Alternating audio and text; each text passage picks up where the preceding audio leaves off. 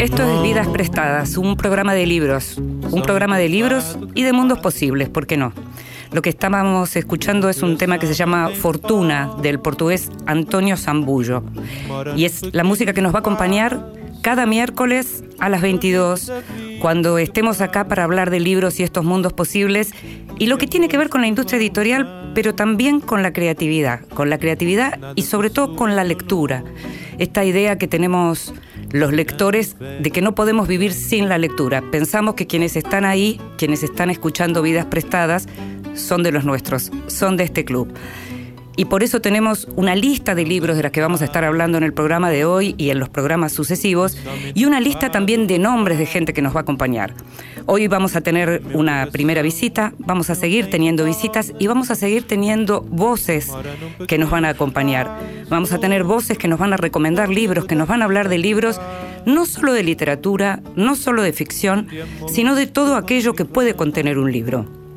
Vamos a hablar de historia, vamos a hablar de ciencias sociales, hablaremos de fotografía alguna vez, hablaremos de cine, de música, ¿por qué no? De todo aquello que puede estar dentro de un libro y en todos los formatos del libro. Y también de todos los hacedores del libro, no solo de aquellos que crean un libro desde la idea, desde la ficción, sino aquellos que los hacen. También vamos a hablar con editores, también vamos a hablar con la parte más técnica de los libros. Este, le decía, es un programa de libros y vidas prestadas es justamente porque es aquello que nos pasa cuando tomamos un libro en las manos o cuando lo leemos en algún dispositivo, porque muchos de nosotros ya también leemos en dispositivos. Este programa además va a contar con varias secciones. Estará un poquito desprolijo tal vez hoy, que es la primera emisión. La idea es que podamos de a poco ir aceitando todo eso, sumando secciones en función del interés de ustedes. La idea es hablar de los viejos tesoros, de las novedades, de lo que se habla acá en la Argentina, de lo que se habla en el mundo, de lo que les estoy hablando yo, Inde Pomerania, que en este programa, Vidas Prestadas, de lo que les hablo desde Buenos Aires y para todo el país.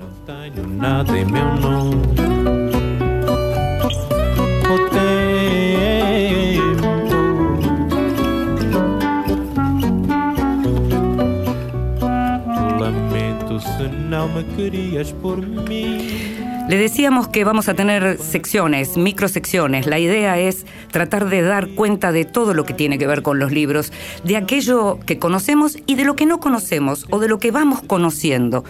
Por ejemplo, algo que está ocurriendo en este momento, y todos ustedes seguramente lo saben, es lo que tiene que ver con la recuperación del lugar de las mujeres no solo en el día a día y en el mundo, sino también en la historia del arte, en la historia de la literatura. Bueno, esta sección se ocupa de eso.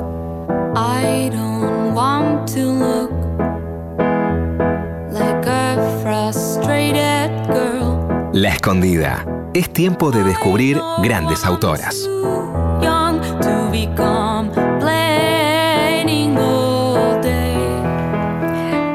Decíamos que vamos a descubrir mujeres de la historia de la literatura. Y en este caso quien está haciendo un trabajo interesante es el diario en Estados Unidos, el diario de New York Times, que desde hace unos meses, ya desde el año pasado, empezó a trabajar la sección obituarios de una manera extraña, es decir, están recuperando las necrológicas, las muertes de aquellas mujeres que no cubrieron en su momento. Se llama Overlooked No More, la sección, y están recuperando en estas historias, por ejemplo, la necrológica de la poeta Silvia Plath, que en su momento el New York Times no la dio, y también, por ejemplo, de la fotógrafa Diane Arbus. Y lo que dicen es que eh, durante muchísimos años, desde siempre, desde 1851, los obituarios en el New York Times fueron dominados por hombres blancos. Entonces, están tratando de recuperar lo que tiene que ver con las mujeres y lo que tiene que ver en general con todas las minorías. Y en este caso vamos a empezar esta sección, La Escondida, con uno de los textos que salieron en estos días y que es la historia de Gertrude Beasley.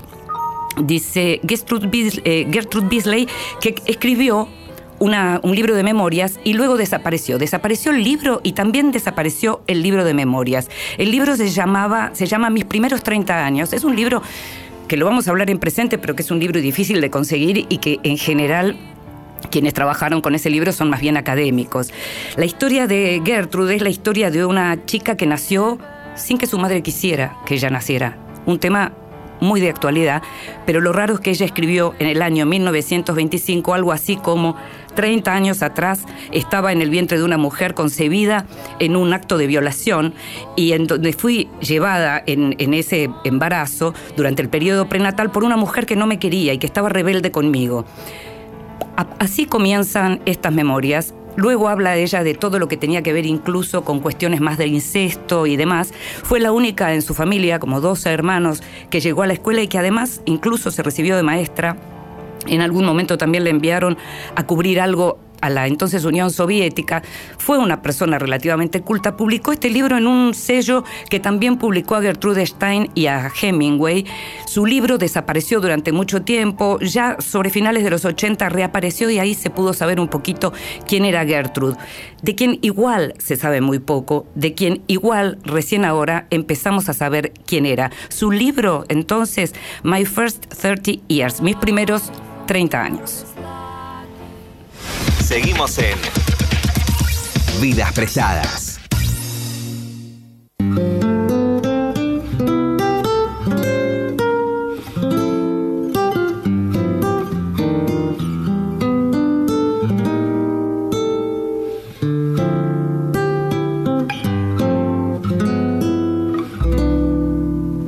The very thought of you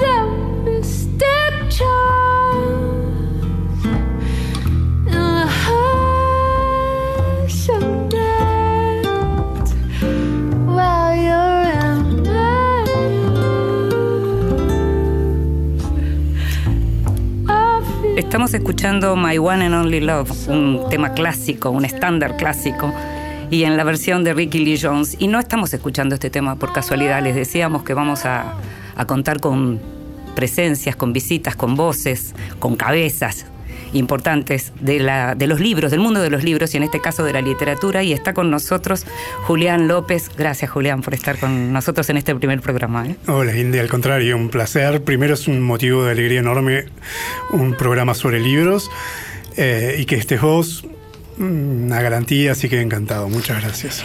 Escuchábamos entonces a, a este tema y no es casual, decíamos, porque primero porque ya tus lectores hicieron un- una, lista de los temas que aparecen en tu última novela, en La ilusión de los mamíferos, en donde esto está y esto se puede escuchar en Spotify y demás. Pero justamente es una novela en donde la música tiene mucho que ver, en donde la música romántica tiene mucho que ver, porque es una novela romántica, La ilusión de los mamíferos.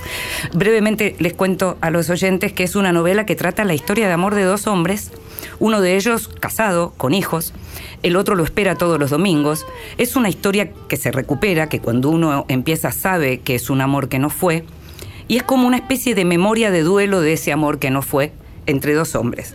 Hay una historia ahí para contar y hay una historia ahí para enamorarse también y hay música para enamorarse. Contame un poco la idea de la música, cómo funcionó en la escritura y cómo funciona en tu vida.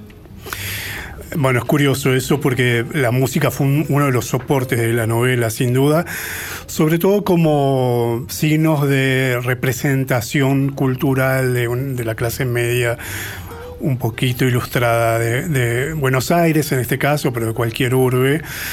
Eh, entonces son, son como signos que atan la novela a una temporalidad y a un sector. Eh, pero además son, en general, son músicas más o menos conocidas que, que le hablan a un tipo de lector, supongo, que es, que es un tipo de lector similar eh, a, a quien escribió la novela.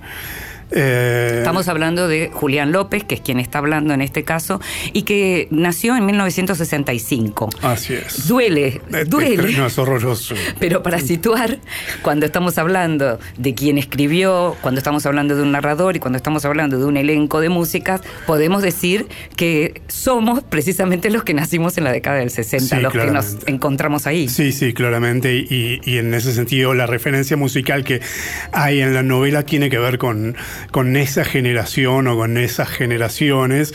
Gente que si le decís Elis Regina sabe de, qué estás hablando. Y sobre todo sabe de qué eh, mundos posibles estamos hablando.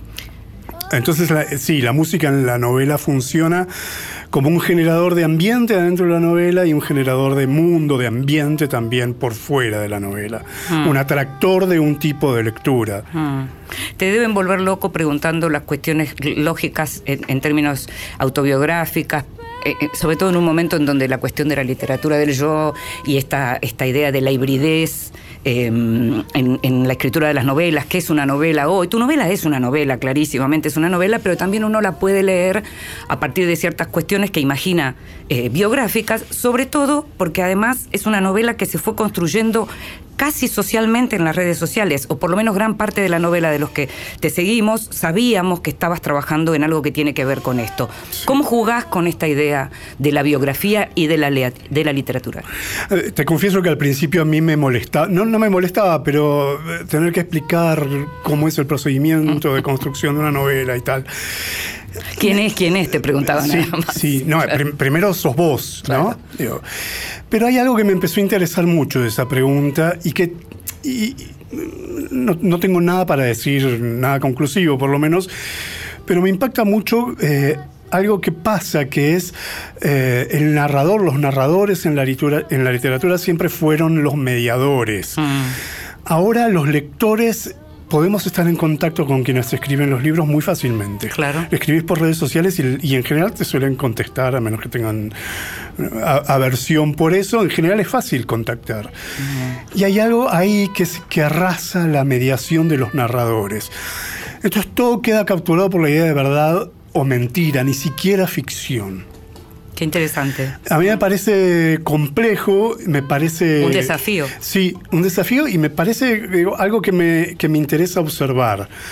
Eh, de alguna manera me parece que eh, la idea del narrador, esa idea de la mediación, en- eh, el autor siempre fue una cosa lejana y me parece que... La es- Torre de Marfil, digamos. la Torre de Marfil, en, en el sentido de la creación Sí. del lugar del escritor, Sí. por un lado, que en todo caso es lo menos interesante, desde la lectura me, me interesa la idea de la lejanía con el escritor y que con quien vos te comunicás como lector es con el narrador. Mm. Ahí hay una mediación que me parece que hay que recuperar Mm. y que ahí se termina la, la absurda dicotomía verdad-mentira. Yo te puedo decir, la novela cuenta una historia que a mí no me pasó. Claro, claro. Pero también me pasó. Es una manera que yo tengo de percibir el amor, la música y a Buenos Aires, que es la protagonista Mm. también, por lo menos de, de contraplano de, de Mm. mi novela. Y, y el protagonista de la novela es bastante parecido a mí. Es un tipo que vive en un departamento de dos ambientes y que escucha una determinada música. Y que leía los diarios que ya no puede leer. Exactamente. O sea, es alguien parecido a mí, es alguien parecido a mis amigos y a mis amigas. No hay tanta distancia y yo de hecho escribí para hablarle a esa contemporaneidad. Eh, Estamos hablando con Julián López de su última novela, La ilusión de los mamíferos. Ahora, acabas de decir algo clave que es eh, alguien parecido a mí, alguien parecido a mis amigas. Eh, no, ¿No es distinto el amor entre hombres, de, entre hombres y mujeres o entre mujeres? La verdad es que no lo sé. No lo sé, tal vez sea distinto. A mí, yo a veces pienso en cosas que me gusta de, de amar a un hombre y digo, es incomparable eso. Pero pienso que mm, mis amigas que aman a mujeres dirán lo mismo, y mis amigos que aman, qué sé yo. Digo, el amor es un desafío, me parece que es eh, la escena vital, el amor eh, en muchos términos. Estoy hablando del amor ahora eh, erótico, romántico, el amor de pareja. Eh, me parece que por lo menos es uno de los temas excluyentes, concluyentes, exclusivos y que me excluyen la mayor cantidad de veces a pesar de mí. Eh, así que supongo que el amor es el amor y que de verdad importa poco mientras... mm, ah, Mientras, haya- Mientras ames. Exactamente, mientras ames en condiciones Mm. de igualdad, por supuesto, ¿no? Sí, de no, no, no de sometimiento, Exacto. estás diciendo. Ahora, hay, hay una frase. Bueno, la novela de Julián, como suele pasar con los textos de Julián, como puede pasar incluso con los posts de Julián en, en Facebook, eh, es una novela maravillosamente escrita, delicadamente escrita, podría uno decir. Argentinamente escrita también, eh, en, términos de, transparencia con esa lengua, en donde eh, además se ve todo lo que tiene que ver con el pasado de, poesía, de poeta de Julián, y incluso de lo que tiene que ver con Julián como lector, Julián López como lector. Ahora, hay una frase en la novela que me parece que resume esto que estamos diciendo en relación a qué pensamos del amor o qué queremos del amor, y es esta idea de estar con vos fue la manera más hermosa de mí, dice en un momento el narrador. Sí, hay una idea de... eh, A mí me parece un poco paradojal la idea, de todas maneras, porque la idea de que estar con alguien te salva de ser vos. Mm. eh, Te mejora. Te mejora, Mm. te aliviana, cosa que me parece que es buenísima, Mm. Por un lado, pero por otro lado también me parece, no sé si decimonónica, pero un poco la idea de que el otro llega a salvarte. Es peligrosa, decís.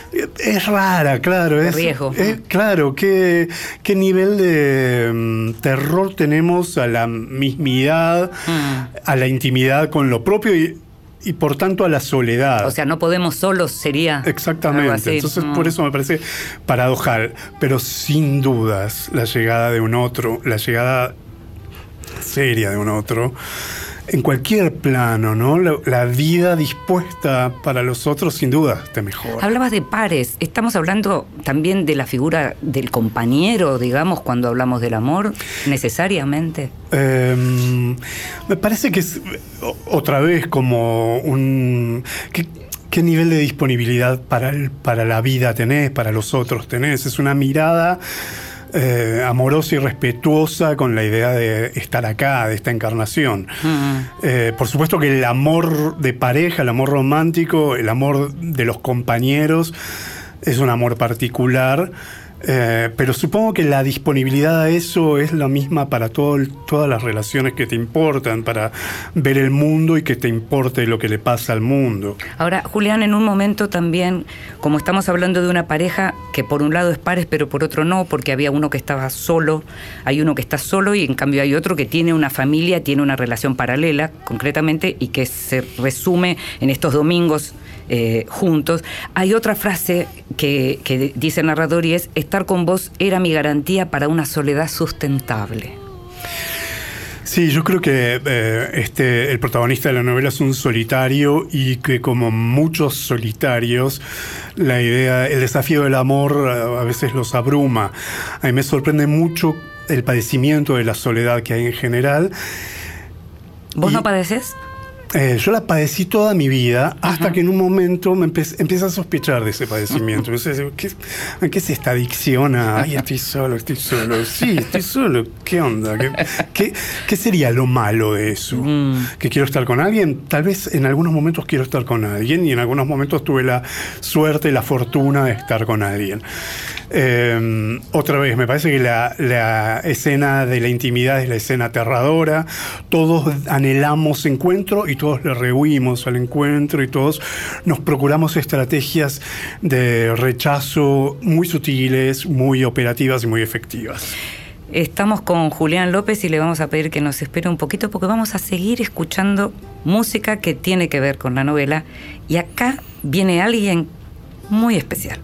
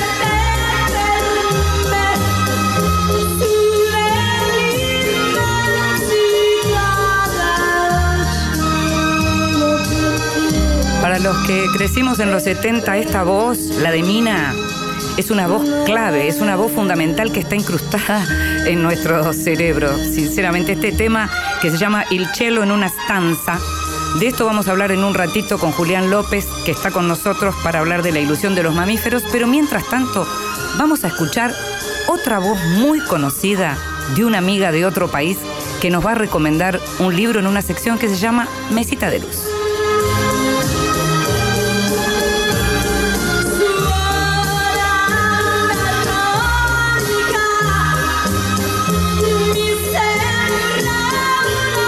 Mesita de Luz. Grandes lectores nos cuentan qué están leyendo.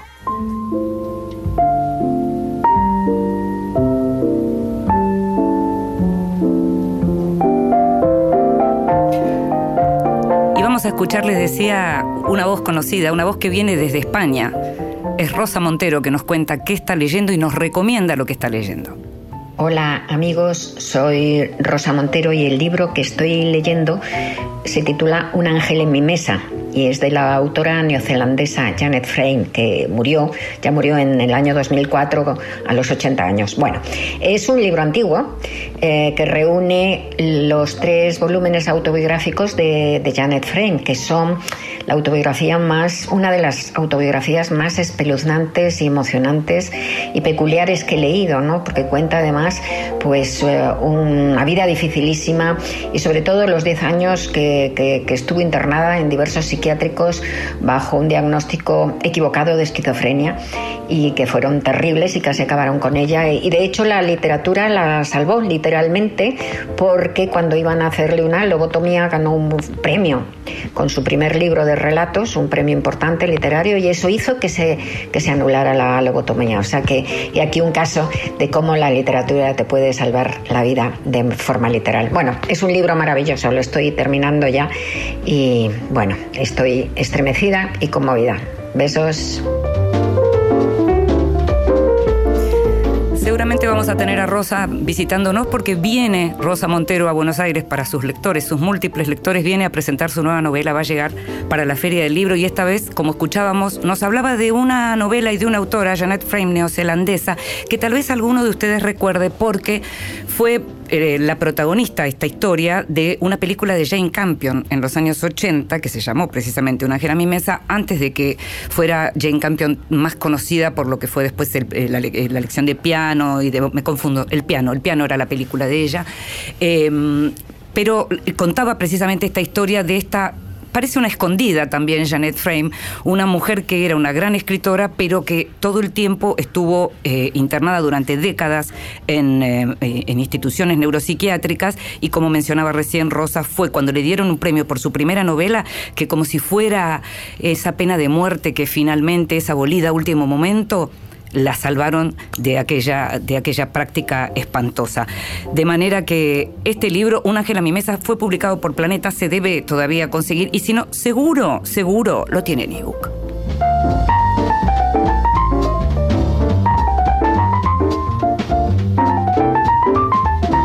Música, entrevistas, encuentros, vidas prestadas por Nacional. Hasta las 23. Vidas prestadas.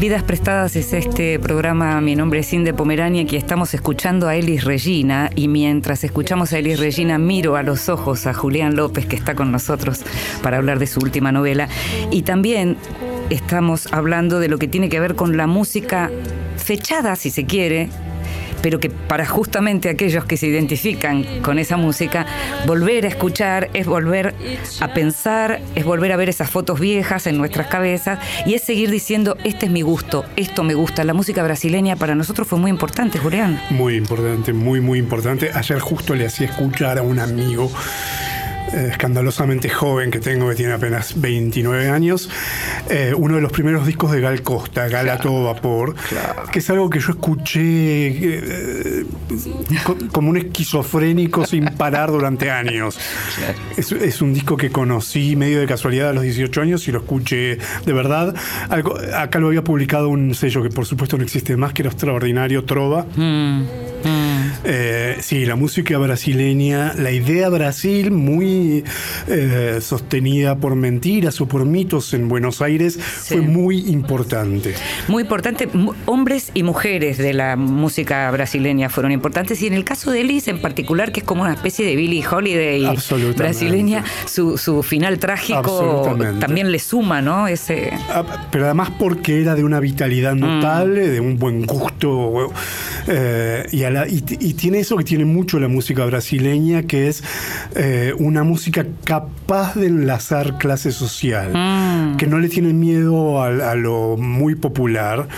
Eh, entonces, eh, esta idea de una cantante como él es muy de una técnica muy exquisita, capaz de cantar de verdad con, con el gusto popular, algo que, que en la música brasileña de los 70 y de los 80 fue muy poderoso como idea, creo, eh, en sí misma y acá como, como una referencia de algo eh, vinculado a cierta libertad cultural. Ahora, Ellis, si querés, la escuchamos ya de adolescentes. En el caso de Mina, es como la voz de nuestra infancia, Sí. ¿no? Eso yo siempre digo que nosotros éramos, éramos bilingües y no lo sabíamos Claro. porque hablábamos todos italiano, ¿no? En- claro. Cuando éramos chicos nosotros. ¿Qué es Mina? Bueno, Mina es un caso para mí paradigmático. Mina fue uno de los primeros discos que yo me compré. Nunca voy a entender por qué entré a una disquería y me llevé Porta mi conté. Nunca jamás lo voy a entender. De verdad no puedo hacer, eh, no puedo reconstruir la escena de dónde yo voy y pido un disco de Mina. Eh, Mina me parece sobrenatural, me parece una cantante realmente extraordinaria y además em, eh, también atraviesa la historia de, de la cultura occidental, que diría. eh, Para la Argentina seguro. para- pero para Italia misma también, Sí, para bueno, la RAI. claro, claro, por supuesto, Eh, claro. Escuchar discos de Mina para mí es muy difícil. Las canciones son realmente horribles en general. eh, pero ella es un animal. Es de verdad. mm, siempre es un descubrimiento. Hay, hay, hay un montón de cantantes. A mí me gustan mucho las cantantes y, y- y sobre todo rescato la idea del intérprete, más que de, de- de los compositores y de los autores. Me gusta esa idea bien de los 70 de la gente que puesta a interpretar canciones de otros. Claro, claro, Me entiendo. gusta mucho esa idea. Entiendo, entiendo. Y Mina, Ornella Banoni, bueno, mm, eh, infinidad, ahora no me voy a acordar, eh, representan eso, la idea del intérprete. Zanicki. Iva Zanicki, bueno, sí. Claro. Realmente, Mm. eh, sí, Italia en la música romántica es una cantera inagotable. Eh, estábamos hablando de la ilusión de los mamíferos con estas ideas de que aparecen sobre el final para tratar de, de entender un poco lo que, lo que es este título, en donde se habla de el amor, de la, como la ilusión de algunos mamíferos, la soledad como la ilusión de algunos mamíferos, la liviandad es la ilusión de los mamíferos, se dice ya eh, más cerca de- del final, pero un final que, por otra parte, como ya lo conocemos desde el comienzo, digamos, no es una novela en la que uno esté eh, an- anunciando nada ni spoileando nada. Ahora, está esta relación amorosa, Julián, pero hay otras dos relaciones amorosas capitales, con personas capitales para el narrador. Uno es su padre en el geriátrico y otro es su abuela inglesa. Me gustaría brevemente saber de dónde salen estos dos personajes. Bueno, eh, a mí me parece imposible hablar del amor entre dos varones sin hablar de la figura del padre. Eh, sobre todo porque según mi experiencia y según lo que veo en, en mis amigos, la relación con el padre es una relación eh, muy misteriosa y de una profundidad eh, bastante tremebunda. Eh, Mi padre murió cuando yo estaba escribiendo la novela. Ajá. Entonces, evidentemente, la novela da cuenta. Bueno, ahí tenés una carga de verdad. E- ese padre no tiene nada que ver con mi padre, con el que fue mi papá. Pero sí la pérdida. Exactamente. Entonces sí la escritura está irradiada claramente por eso. Eh, y la relación que yo tenía con mi papá y esto que más o menos veo es que es una relación mediada por el silencio en general, por una eh, con mi con mi viejo estábamos mucho tiempo juntos, yo lo iba a visitar, vivía muy cerca de su casa y me podía quedar horas Mm. con él sin hablar. Él en un cuarto y yo en otro. Pero la, pero la cercanía física era fundamental. Tal vez la comunicación era lo menos aceitado. ¿Tu padre perdió el lenguaje? No, no, no, no. No, no. Eso que ocurre en la novela, No, digamos, no. no, estaba. No, no, no. Pero nada. tal vez esos silencios de los que estás hablando tienen que ver con la pérdida del lenguaje del padre de la novela. Bueno, eh, yo me acuerdo que hay una escena de mi vida, es así, es original. Yo era muy chiquito y estábamos, me- yo creo que era en el colectivo 99, yo era muy chiquito, onda cuatro años, cruzando eh, la 9 de julio por Tucumán. Y yo miraba el cielo, era el atardecer y veía las estrellas y yo le preguntaba a mi papá qué son las estrellas. Y mi papá me acuerdo que me contestaba con mucha dedicación, pero para mí era muy insuficiente lo que me podía... Claro, es que... ¿Cómo no va a ser insuficiente? Aún hoy cualquier explicación sobre las estrellas es medio una tontería, ¿no? O sea, ¿qué es esto? Nada alcanza. Claro, es imposible de, de conformar. Entonces creo que ahí se fundó una relación, un vínculo con el silencio. Es muy difícil hablar. Pero se puede amar mucho en silencio. Absolu- no, no, absol- absolutamente. Bueno. Digo, yo en mis relaciones también me encanta estar en silencio con otra persona. Me encanta, me gusta mucho, me parece muy sexy y sí, eso, básicamente es sexy, ¿no? Contame de la abuela inglesa, ¿de dónde sale? La abuela inglesa, inglesa sale de, de- de la pura ficción. Eh, son esos personajes que, que te sorprendan en medio de la escritura y que los entendés apenas aparecen, ¿entendés? ¿Qué vienen a hacer? Yo no tengo, de hecho conocí solo una abuela y no tuve casi vínculo y por cierto no era inglesa, era turca. Em, Es una abuela inglesa que en la novela eh, el narrador eh, de algún modo describe como la que puso las manos en la fuente, Claro. la que me vio, Claro. porque hay un reconocimiento de esa abuela que Exacto. el resto de la, de la familia no hace. Sí, e- ese, cuando apareció ese personaje yo supe que iba a ser la que me iba a ayudar a contar una de las líneas más sutiles de la novela, que es la línea política, y que era la que incluso con mucha torpeza iba a ver al personaje y lo iba a reconocer en una familia que no lo podía reconocer, que no lo podía ver. Es una inglesa que entra muy gorila a la novela y que se va poniendo las manos en la fuente. Casi como Rodolfo Walsh. Bueno, mira, Dios, Dios nos perdone. Este, así que bueno, sí, ese, ese es uno de los personajes que son esos prodigios de la escritura, que, que, es, que, que vos no tenés intención de construir y que se van construyendo en el ejercicio de la escritura. Hay otra escena que me conmovió muchísimo y que es la escena en donde finalmente el narrador va a la casa de su amante un domingo a verlo en familia y en donde aparecen los poemas de Amelia Biagioni, un libro de Amelia Biagioni ahí en el medio. Así es. Y debajo del de Amelia Biagioni, el de Emma Barrandei. Sí, e- esa es una escena que yo quería escribir y que es me, me tomé un tiempo para pensarla un poco porque resultaba muy difícil eh, qué información iban a manejar los personajes, qué era lo que iba a contar la escena. Yo quería que la escena no revelara ningún tipo de eh, pacto burgués entre ellos, eh, que, na- que no se develara si la mujer del Sabe otro o no sabe o no sabe. y básicamente quería que mi personaje se encontrara con con sus niveles de ilusión, de fantasía y con su capacidad eh, de amar. Eh, Te diría que es la escena que provoca más, a mí por lo menos me provocó más angustia. Bueno, sí, para mí escribirla fue también Duro. sí, claro, porque sí, porque el personaje se encuentra con parte de la realidad de su amor. Mm.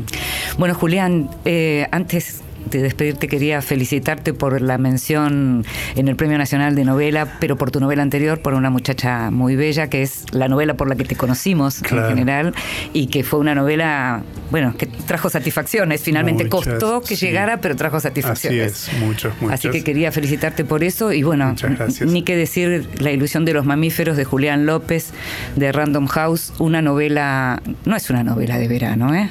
es una novela para leer en cualquier momento. Gracias por estar con nosotros. ¿eh? Gracias a vos, Cindy.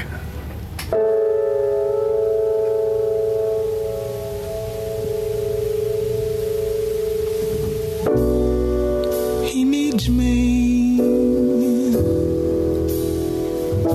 He doesn't know it, but he needs me. And so, no matter where he goes, he doesn't care,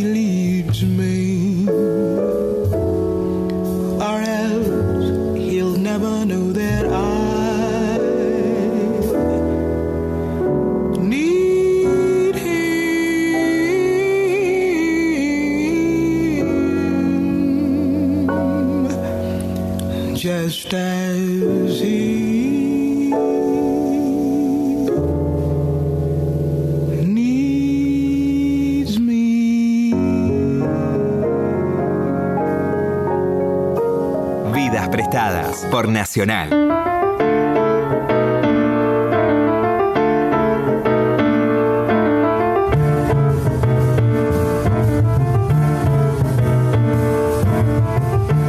Lo que es Nina Simone, ¿no? Ay, uno escucha Nina Simone y es, si hablábamos de romanticismo recién con Julián López, todo es romántico en Nina Simone. Su vida también. Hay un documental maravilloso, si no lo vieron, que se puede ver por Netflix y en donde cuenta lo que fue la vida de esta mujer, que además estuvo muy ligada a lo que tiene que ver con la defensa de los derechos civiles. Fue una mujer realmente muy potente, no solo en su música, sino también en la actitud que tuvo ante la vida. Les contábamos en este primer programa cuál es la idea de Vidas Prestadas, la idea de ocuparnos de la literatura sin olvidarnos de todo el resto.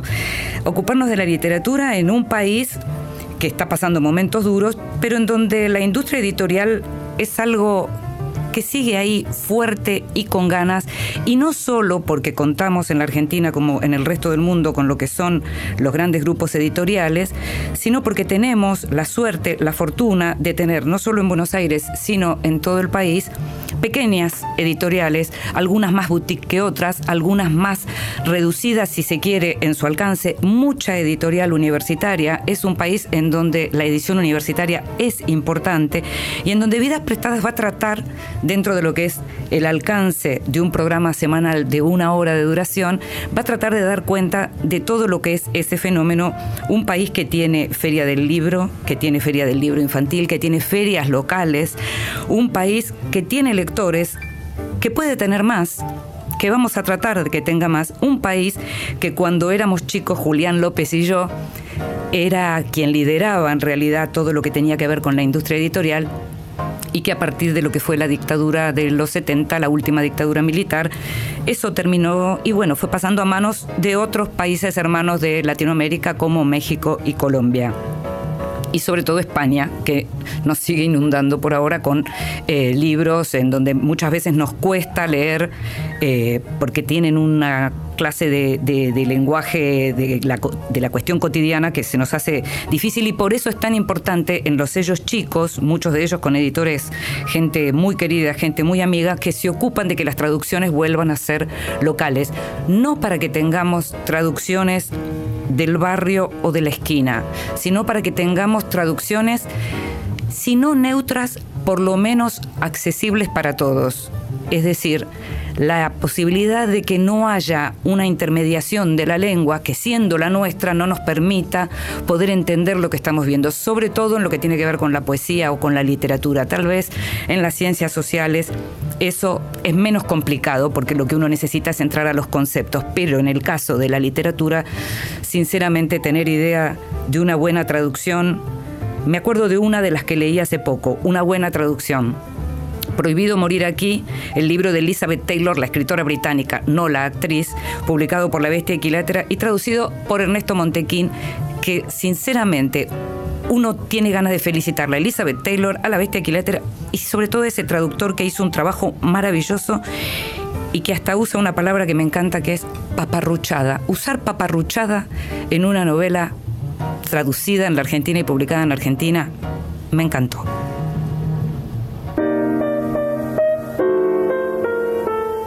El extranjero. Libros de los que se habla en el mundo.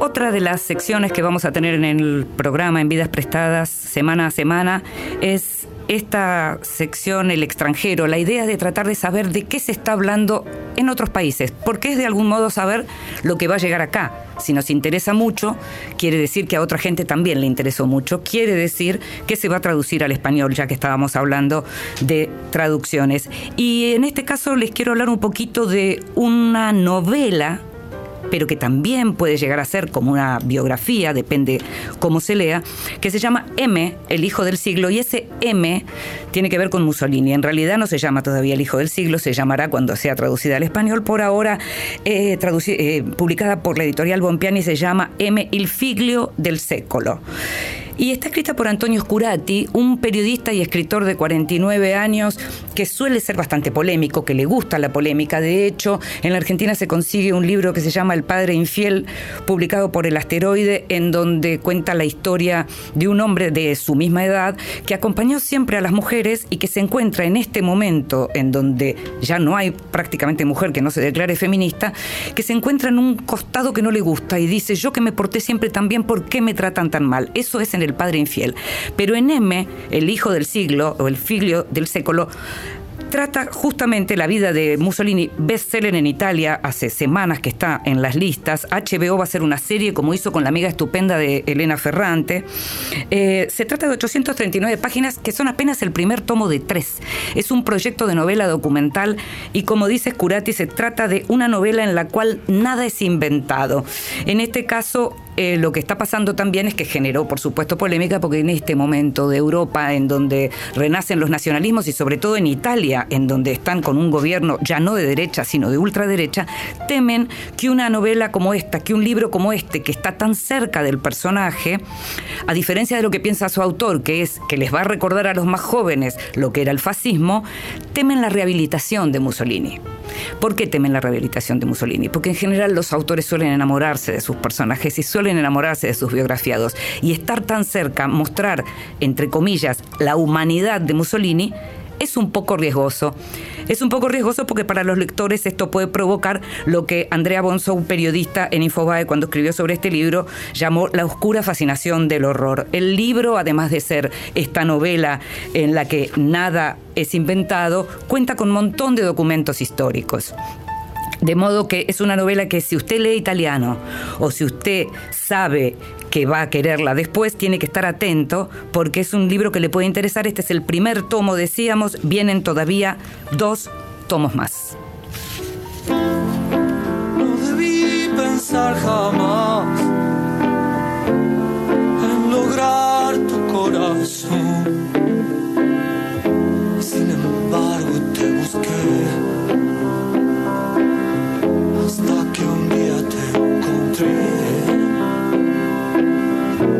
con mis besos te aturdí.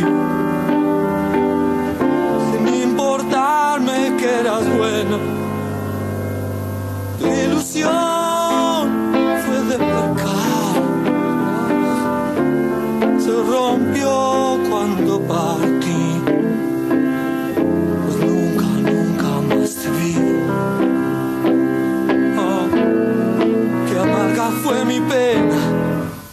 te olvides de mí. De tu miseria. Me dijiste al besar el Cristo aquel. Y hoy que vivo enloquecido, porque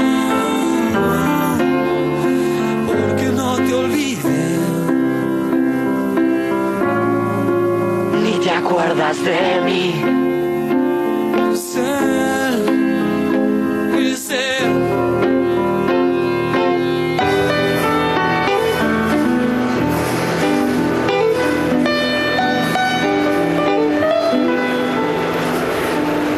Primer programa de Vidas Prestadas y por estos días que se cumple un nuevo aniversario de la muerte de Luis Alberto Spinetta no podía faltar en este programa, esta vez acompañado por Fito Páez en esta versión maravillosa de Grisel.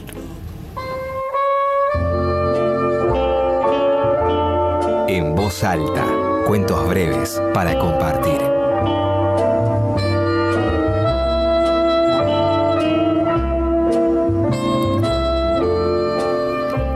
Y entre los regalos que les queremos hacer está la lectura en voz alta, volver a leer en voz alta, que es algo que a veces olvidamos y que tal vez muchos de nosotros tenemos como recuerdo lo que era la lectura que nos hacían en casa o la que hicimos nosotros a nuestros hijos y a veces como adultos nos olvidamos. Hay ciclos en donde se lee en voz alta, como el ciclo Carne Argentina, de, que, que- uno de los organizadores es justamente Julián López, que estuvo con nosotros hoy. Pero nos olvidamos de leer en voz alta y a veces viene bien, como en este caso. Stephen Dixon, esposa en reversa. Su esposa muere, los labios ligeramente separados, un ojo abierto. Él golpea la puerta del dormitorio de su hija menor y le dice, sería mejor que vinieras, parece que mamá está por fallecer. Su esposa entra en coma tres días después de haber vuelto a casa y sigue así durante once días. Hacen una pequeña fiesta al segundo día de su regreso. Salmón de Nueva Escocia, chocolates, un risotto que prepara él, queso brie, frutillas, champagne. Un vehículo de traslado médico trae a su esposa a casa. Ella dice, ya no quiero más asistencia vital, ni remedios, ni suero, ni comida. Él llama al 911 por cuarta vez en dos años. Le dice al operador, mi esposa, estoy seguro de que es otra vez neumonía. A su esposa le colocan un tubo traqueal. ¿Cuándo me lo sacarán? dice ella. Y el doctor responde, para ser honesto, nunca. Su esposa tiene un caso muy grave de neumonía. Les dice a él y a sus hijas la primera vez el médico de cuidados intensivos y entre 1 y 2% de probabilidades de sobrevivir. Ahora su esposa usa una silla de ruedas. Ahora su esposa usa un carrito a motor. Ahora su esposa usa un andador con rueditas. Ahora su esposa usa un andador. Su esposa tiene que usar bastón. A su esposa le diagnostican esclerosis múltiple. Su esposa tiene problemas para caminar. Su esposa da a luz a su segunda hija. Esta vez no lloraste, le dice, y él contesta, estoy igual de feliz. Su esposa le dice, me parece que algo no anda bien con mis ojos. Su esposa da a luz a su hija. El obstetra dice, nunca había un padre llorar en la sala de partos. El rabino los declara marido y mujer, y justo antes de besarla, él se pone a llorar. Casémonos, le dice, y ella dice, por mí está bien, y él dice, ¿de veras? y se pone a llorar.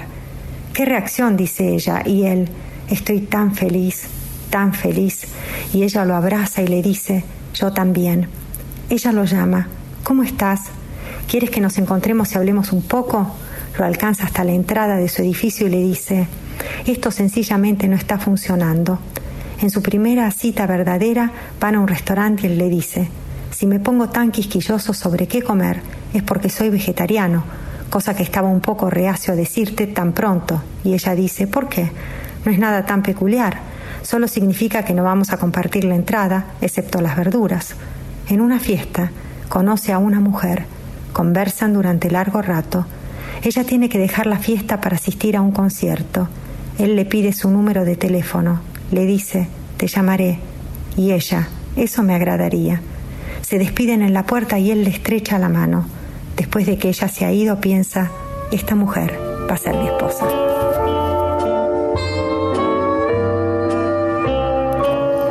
Escuchábamos Esposa en Reversa de Stephen Dixon, del libro Historias Tardías, publicado por Eterna Cadencia y traducido por Ariel Dillon, y la voz era la de la querida Esther Cross, una de las más grandes autoras argentinas, la autora de La mujer que escribió Frankenstein y la autora de Cabanagh, ese libro de relatos que transcurre en ese edificio emblemático de Buenos Aires y que Club 5 reeditó hace muy poco.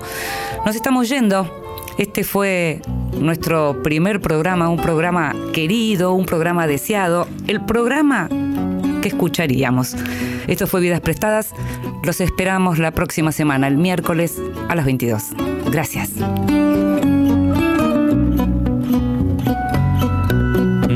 Nada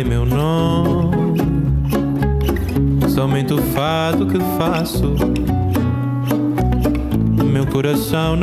faço.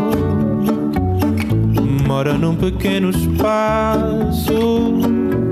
Vivo da vida que passa,